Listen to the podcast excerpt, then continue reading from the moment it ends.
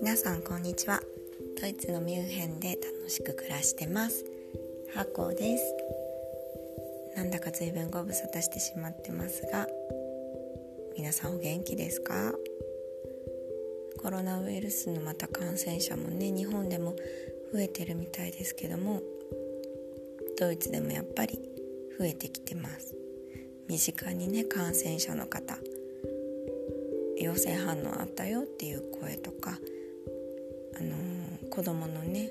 学校の同級生同じクラスの子でもね感染者の子とか出ててちょっとね心配してます。うんあのー、まだね小学校2年生っていうこともあって軽症で済んでるみたいで普通のね風邪みたいな症状だよってママ言ってたので安心はしてるんですが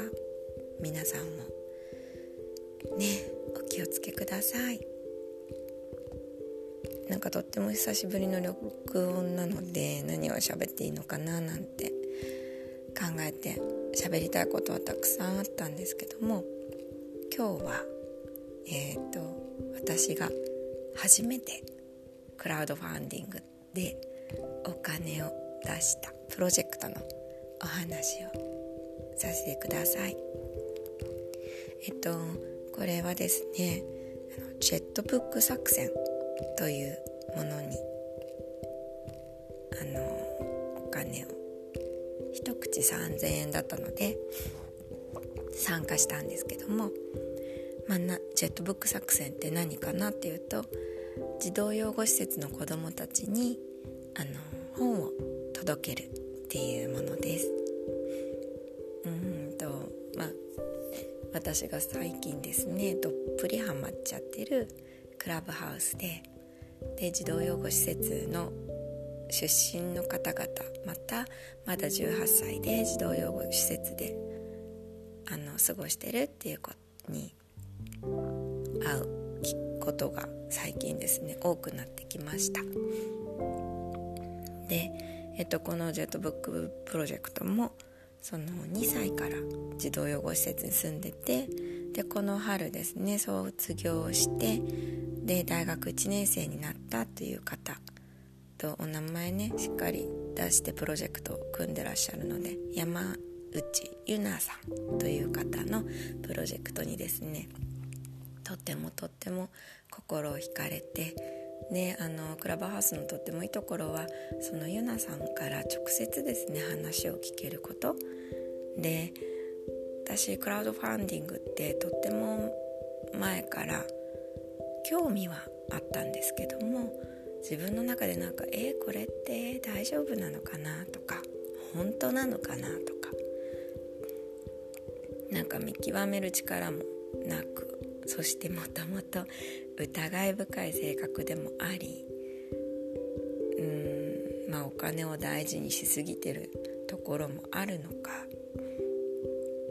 なかなかお金って出せなかったんですけどでもあの、まあ、生の声を聞くことができて直接質問もできて応援もできてでクラウドファンディングであれやってみようかなと思って今回は参加しました。で私もね保健師やってた時に児童養護施設って関わったりしてたんですけども本当にねなんかまあ子供の今権利条約の勉強をしている傍ら傍らというか身の上そこにはですね子どもの権利というものがない。なと思います。まあ施設施設によって本当にね職員さんもそれぞれだしまああり方も。やけどね民間運営じゃない限り公的機関の一つとしてのあの児童養護施設となるとあり方は結構まあどこも同じかなと思っています。でこのユナさんのお話の中でもやっぱりあの携帯電話なんて持ってない持つとしたら自分がアルバイトをしてで自分で稼いだお金で持つ。で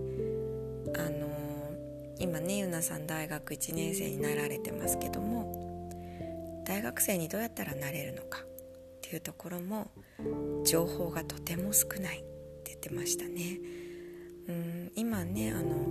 いろんな形で大学に行けると思うんですよね。私が大学生だった20年前よりもあのお金出してくれる人、まあ、いろんなあの形で大学に行けるお金ってあの手に入れることができると思うんですね。まあ、クラファンもそうだと思います。クラウドファンディングも20年前はなかったし、えーと、と私も奨学金を借りて行きましたがその奨学金の種類もとっても増えてますですけども児童養護施設にいるとそういう外の情報を得ることがなかなかできないっておっしゃってましたね。みんなが一人一台スマホ持ってるような状態ではないからやっぱり情報って限られてくると思うんですよね。で門限もねもちろんあるし。うんいろんなね制約があると思います。でゆなさんじゃないんですけどね別の方の話を聞いたりその方も児童養護施設物心ついた時から養護施設で育った方の話も聞いたりしますけどもその方も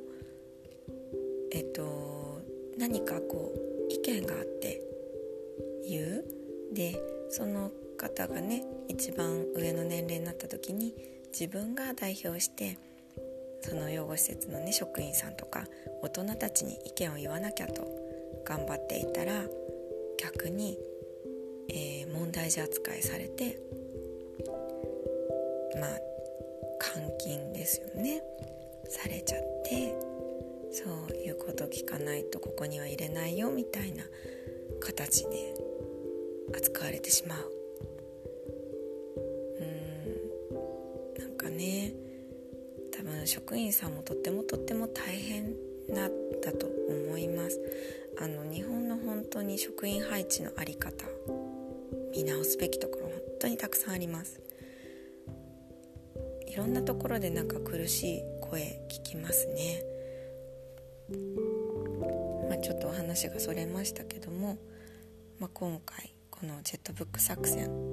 私あの広めたくって Facebook と Twitter とインスタと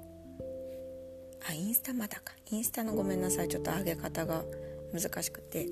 Facebook と Twitter と上げました。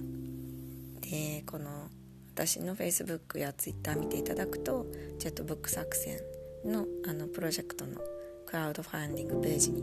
飛べると思います。皆さんぜひぜひ。ねできればお小遣いちょっと出して参加してみてはいかがでしょうか。えっと一応一応と言いますかね最後にジェットブック作成についてっていうあのゆなさんの文章がこのクラウドファンディングのページの一番最初にあるの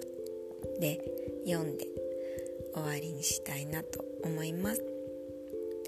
ジェットブック作戦について。ジェットブック作戦では皆さんがこれまで出会った本の中で最高の一冊を子どもたちへのメッセージと一緒に届けます。届いた本を通じて子どもたちが新しい発見をしたりメッセージを読んでたくさんの人たちの価値観に触れたりできると思っています。施設に来る前の経緯やバックグラウンドから大人を信じることを難しく感じている施設の子どもたちにとって本とメッセージが届くことはとても大きな意味があります。本という目に見える形でその本の数の人が応援してくれてるんだよ。自分を気にかけてる人気にかけてくれている人たちがたくさんいるよ。人を頼っていいんだよ。というメッセージを児童養護施設に住む子どもたちに届けられたらいいなと思っています。なので今回は1人1冊に絞って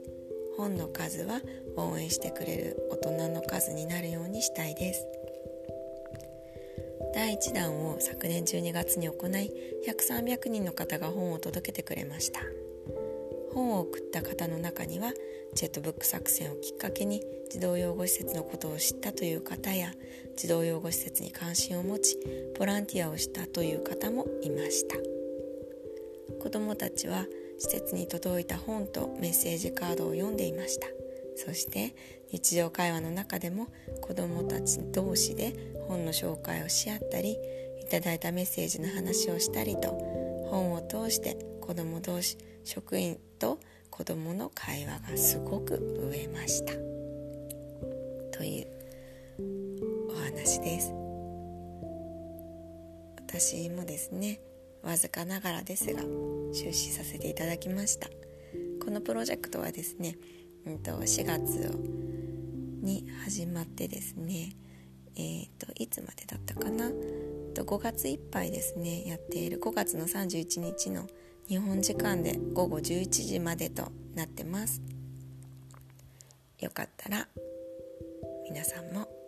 ご参加ください。私もですねどんなメッセージを書こうかななんてもうすぐ今から楽しみにしています。ね大人を信じていいんだよって子供にねとっても優しい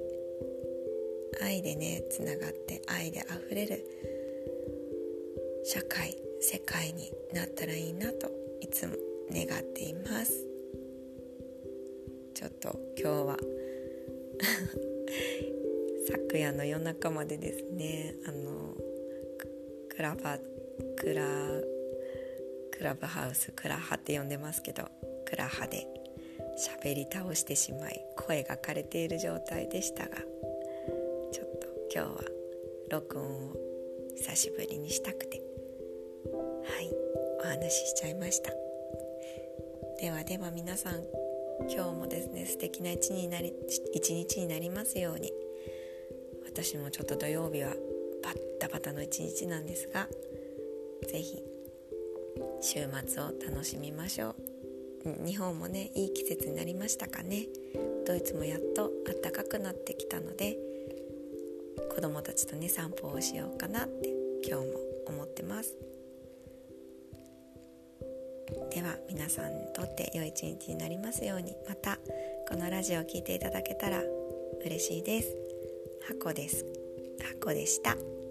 チュース。